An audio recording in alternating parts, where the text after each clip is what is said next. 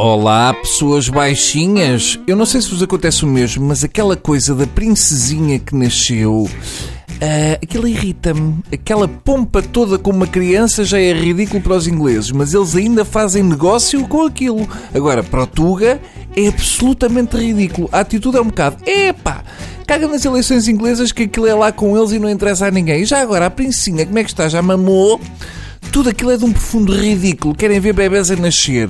Vão para a maternidade que com sorte apanham um ou dois por dia. Aquilo é uma cena inglesa. Não fijam que percebem e que estão tão emocionados como eles. Aquilo é tão inglês que eles dão tiros de canhão para saudar o nascimento da princesa. Quando nasceu a minha, nem na sala se podia falar alto. Só os ingleses, ah, nasceu um bebê, menina com 3,5 kg. Que maravilha!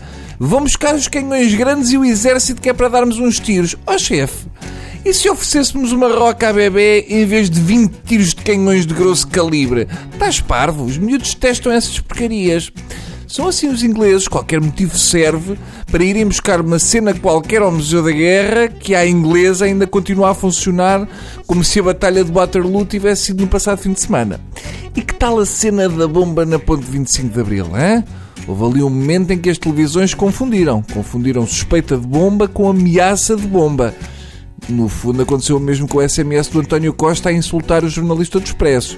Mas, ao contrário da suposta bomba na ponte, o SMS do Costa pode ser considerado um atentado ao 25 de Abril. Ou, pelo menos, fica provado que o Costa tem pior feitio do que o Vasco da Gama. É mais tipo Mozinho da Silveira. Para terminar, deu que falar a biografia autorizada, o pior é que é autorizada, e também ditada de Pedro Passos Coelho, intitulada Somos o que escolhemos ser, especialmente se podemos escolher alguém do nosso partido para ser a nossa biógrafa.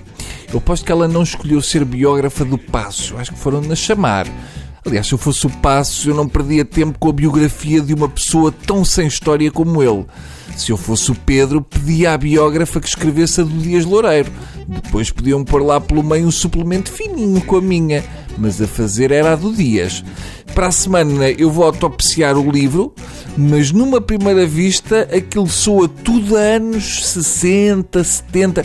Este spin na figura tradicional do Primeiro-Ministro, muito sério e um dos nossos, vai dar mau resultado não há espaço para o passo sério e acima dos políticos. Não há. As manhãs do Gocha já são no Marinho e Pinto e, portanto, já não há espaço para outro. Além do mais, aquele tipo de discurso com o passo a fazer ali da casa, muito poupadinho e sério, só atrai saudosos do salazarismo. E a maior parte dos saudosos do, do tipo com voz de gaita são reformados. Portanto, esqueçam. Nunca vão convencer os reformados que o tipo que os roubou dava um ótimo genro. Esqueçam. Bom fim de semana!